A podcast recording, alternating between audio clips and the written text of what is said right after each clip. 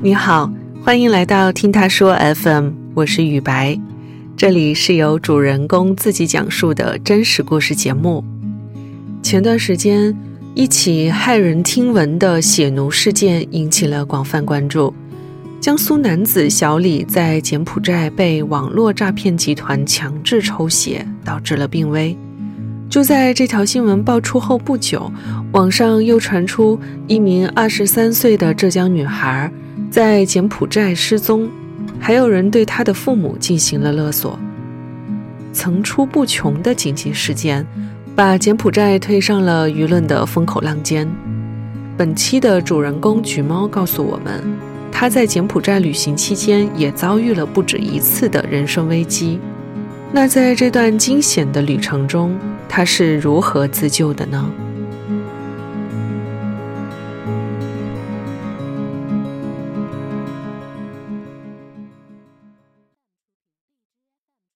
我是橘猫，我是一个八零后，我来自广州，目前是一个自由职业者。我曾经去过。国内外的几十个地方去旅行，我当时是我想去看柬埔寨的大皇宫和吴哥窟。吴哥窟它是世界八大奇迹之一，它一直是我的旅行清单里面必须要去的一个地方。我每次去旅行之前呢，都会做一下攻略。有人说在柬埔寨被抢劫了，我当时看到这些新闻的时候，做了一些准备，带了一个背包，那个背包呢是可以。带腰带的，就是说固定的比较好。另外就是带了一个腰包，这个腰包呢可以装钱、护照。我还带了一把伞，我想用伞把那个我的包遮住。做完攻略的话，就乘飞机过去了。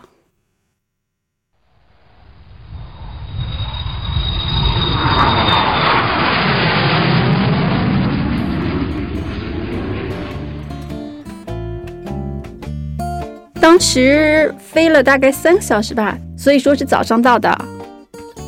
那在我办签证的过程中呢，他们的工作人员就是会收一个小费，大概是两美金。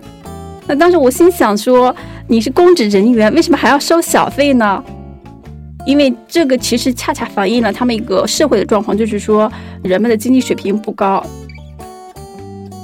其次呢，就是我办完签证以后，我就是乘坐公交车就去大皇宫了，因为当时时间还比较早。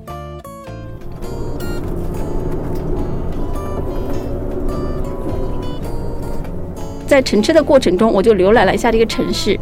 这个城市呢，它是柬埔寨的首都金边，但是呢，它看起来像中国的这个三线城市，就是没有什么高大的建筑。等我下车以后呢，我就到了湄公河的旁边。旁边呢有一个人行道，人行道挺宽的，种着一些花呀、树呀、草呀之类的。我在那里觉得挺放松的。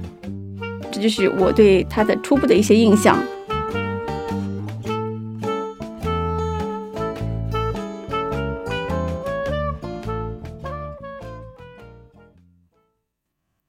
沿着这个人行道走一点五公里就到大皇宫了。在这同时呢，我又发现有一点不太正常，就是我当时前面有一个西方游客，因为我们俩一前一后，大概差了个几米吧，他就非常警惕的回头看了我一眼，他就掉头走了。难道我看起来很像坏人吗？我就觉得有点不太正常的样子。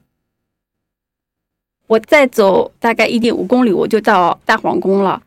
在这个过程中呢，我就发现有一辆摩托车从我旁边经过。这是一条人行道。我刚走了两百米的样子，我就已经被盯上了。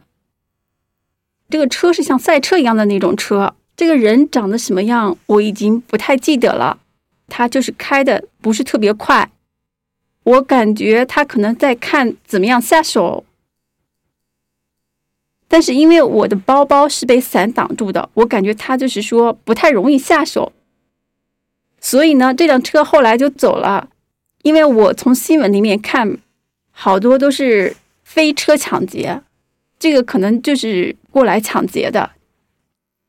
然后我就又向前走了大概五十米到一百米的样子，我觉得有点热，我就坐下来休息。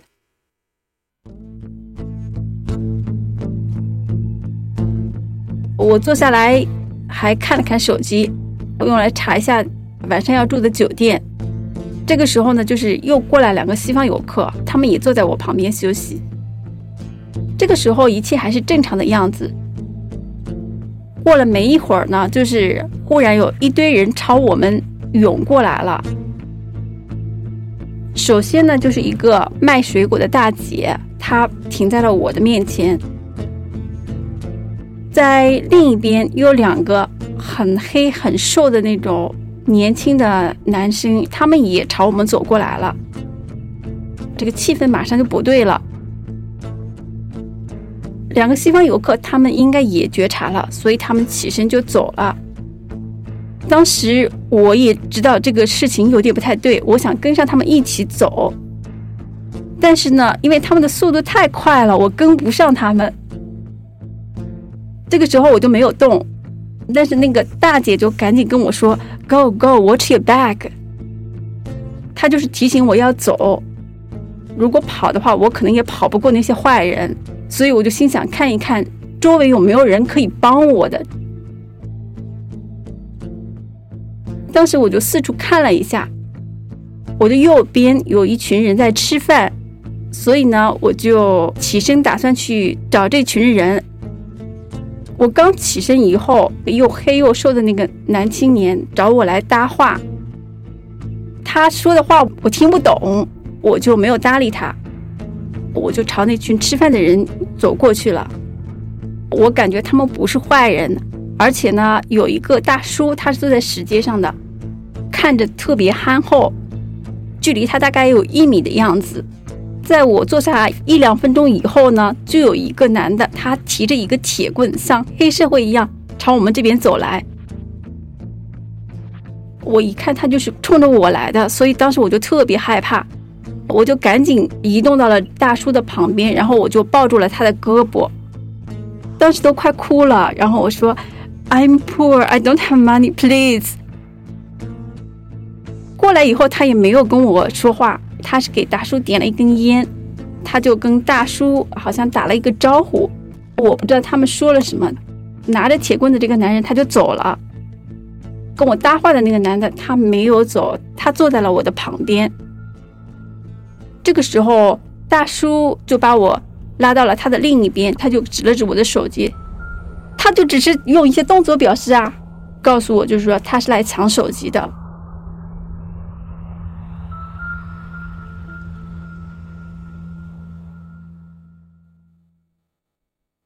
我觉得我现在不能一个人走，就我想是不是有个人他可以过来接我走，所以呢，当时我就联系了一个朋友。那个朋友是一个俄罗斯人，他们是一对情侣，是在中国教书的。他们当时是正好在柬埔寨度假，因为这个事太紧急了，他们没有很快的去响应。首先是我们从这个河畔走到了路的对面，大叔他指了指那个车，意思就是说我可以坐车离开。他们那边一个主要的交通工具就叫做敞篷三轮车，叫 tuk tuk。当时我就给他看了一下我酒店的地址，大叔帮我叫了一辆车。坐上车以后，我还是特别的紧张，特别的害怕，甚至都没有来得及跟大叔说一声再见。所以这个时候，我还是紧紧的抱着我的包。这个三轮车把我送到了酒店以后，我才稍微放心了一点。当时我到酒店以后呢，我心想，计划了三个月的旅行，这才是第一天。如果我被抢劫了，我的钱没了，我的手机没了，我这个计划就完全泡汤了。所以我就想赶紧离开金边。就是在这个时候呢，正好我的俄罗斯朋友他就联系我了，他说可以住在他的朋友家。当时我是迫切的希望有个人可以在我的身边，这样的话我的安全感就会多一点。后来我就坐着敞篷三轮车，我大概坐车坐了一个多小时。我到的时候是下午，我见到他们以后，他们就是有三个人，他就跟我介绍他们的朋友叫做约翰。那个朋友呢是身材很高大的一个男的，他胳膊上纹了非常非常夸张的纹身，头上还戴了一个头巾。虽然我有点担心，但是我知道他不会抢我的钱，他不会抢我的护照。对于我来说，暂时还是安全的。我住进了约翰家以后，我跟他们的相处是挺愉快的。我们有的时候会一起做做饭啊，有的时候也会一起出去逛一下商场。约翰他挺健谈的，但是呢，他聊天的时候会穿插一些令人尴尬的一些话题。他会调侃一下这个女生的身材，他会吐槽一下说俄罗斯情侣晚上的动静有点大。一般他讲这些话的时候呢，我都不会接话，这样话题就很快就过去了。大概过了两三天，俄罗斯朋友他们就打算去一个海边城市去玩两天。俄罗斯朋友去旅行以后呢，就剩下了我和约翰两个人。平常呢，我们都是在家里面做饭吃，但是呢，因为约翰说做饭太麻烦了，他就说我们就出去吃吧。我看着约翰身材高大，我心想我跟他一起出去应该没有什么问题。他带我去的是湄公河旁边的一家披萨店。约翰说他点饮料，他说让我点披萨。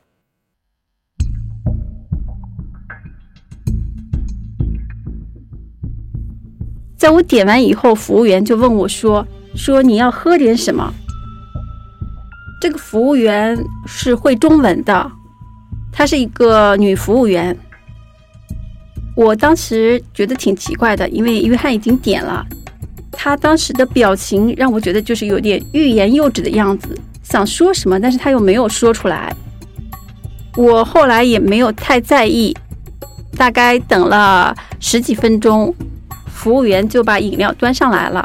我当时喝了一口，它是甜的。约翰呢就跟我说去洗手，他的表情挺严肃的。然后我就去洗手了，回来以后我就开始喝饮料，喝了一口呢，我就觉得这个饮料有一点苦。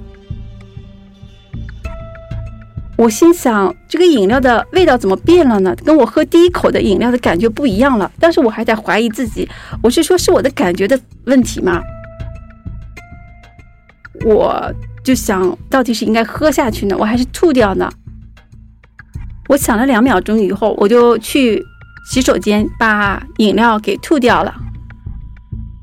回到了桌上，这边饮料我就没有再喝。后来呢，披萨就上来了，然后约翰他就一直催我要赶紧吃，赶紧吃。然后我看着他有点慌张的样子。服务员刚好在这个时候，他就到了我们的桌子旁边。我问服务员：“这个饮料为什么是苦的？”服务员就说：“这里面加了一种植物的叶子。”这个时候我就知道这个饮料我是不能再喝的，我就把饮料递给了约翰。我跟他说：“It's not my flavor, you can have it。”这个不是我的口味，你喝吧。然后呢，约翰他就拿起这个饮料，在嘴边比划了一下，我不知道他到底有没有喝进去，他就把这个饮料放下了。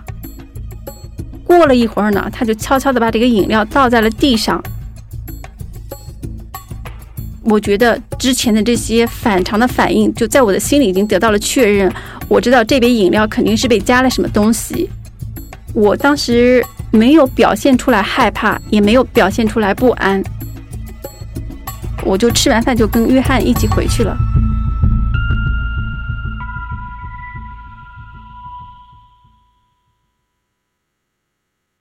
回到家里以后呢，大概过了有半个小时，我就开始觉得头有点疼，眼睛也有点胀。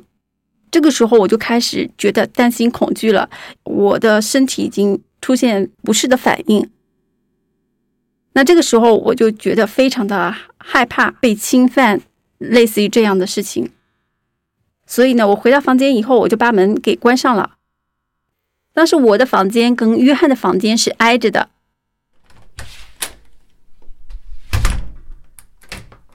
我听到约翰从房间出来，大概待了一两分钟，可能看到我的门已经锁了，所以他就又回去了。这个时候我就开始跟朋友商量一下，要不然我就现在走吧。我的朋友说，今天最好就是不要走了，外面真的是也是很多劫匪这样子。要不然就是先找一下这个大使馆的电话和警察局的电话放在手头。如果说他来推我的门，这个时候我就可以报警了。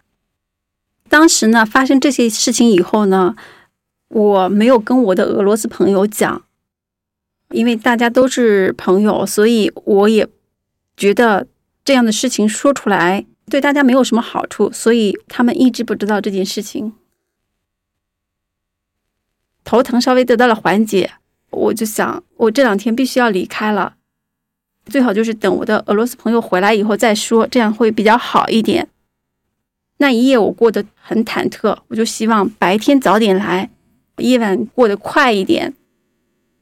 到了第二天早上呢，我是若无其事的跟他一起吃了一个早餐。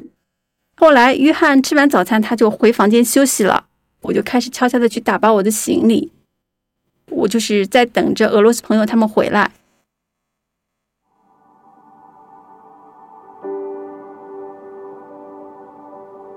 俄罗斯朋友他们大概是在晚上的时候回来的。回来以后，我们一起吃了晚饭，当时的气氛挺融洽的。我一看，正好这个时候，我就赶紧跟他们说，我要去暹粒旅行了，我已经订好了车票。所以呢，我明天早上就要离开这里了。当时大家也是愉快的回应着。我第二天早上，我跟大家告别以后，我就奔向了通往暹粒的那个车站。在我登上去暹粒的班车以后呢，我就心想：金边永远不再见，我可能这辈子永远都不会来金边了。这个时候就是完成了我呃旅行的三分之一吧，但是这三分之一基本上就是什么都没有做，基本上在金边的旅行就是说是一个过客，我什么都没有体会到，我白来了一趟。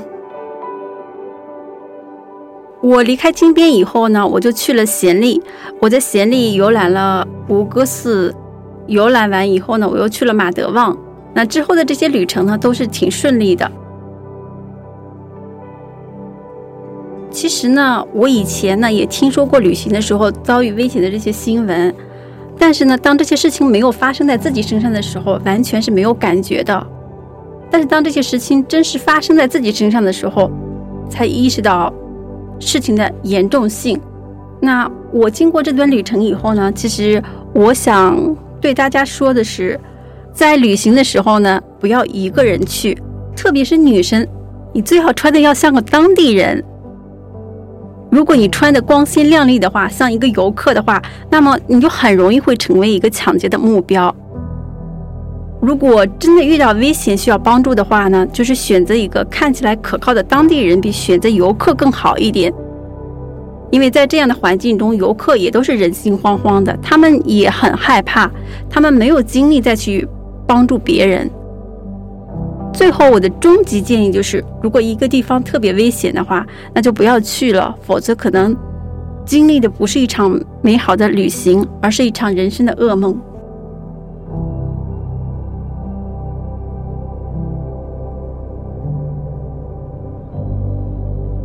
你在异地旅行时遇到过哪些危险呢？你又是怎样自救的？欢迎在评论区留言。或是到节目中来跟我们分享。你现在正在收听的是真人故事节目《听他说 FM》，我是主播雨白。近日我们开通了听友群，您可以添加微信号 ttsfm 二零二零，也就是听他说 FM 的拼音缩写 ttsfm 后面加数字二零二零，制作人就会将你拉进我们的群聊。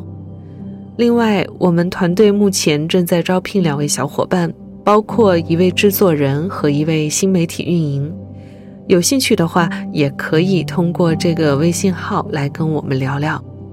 如果你想分享你的故事，或是倾诉你的困惑，请跟我们联系。愿你的每个心声都有人倾听，每个故事都有回音。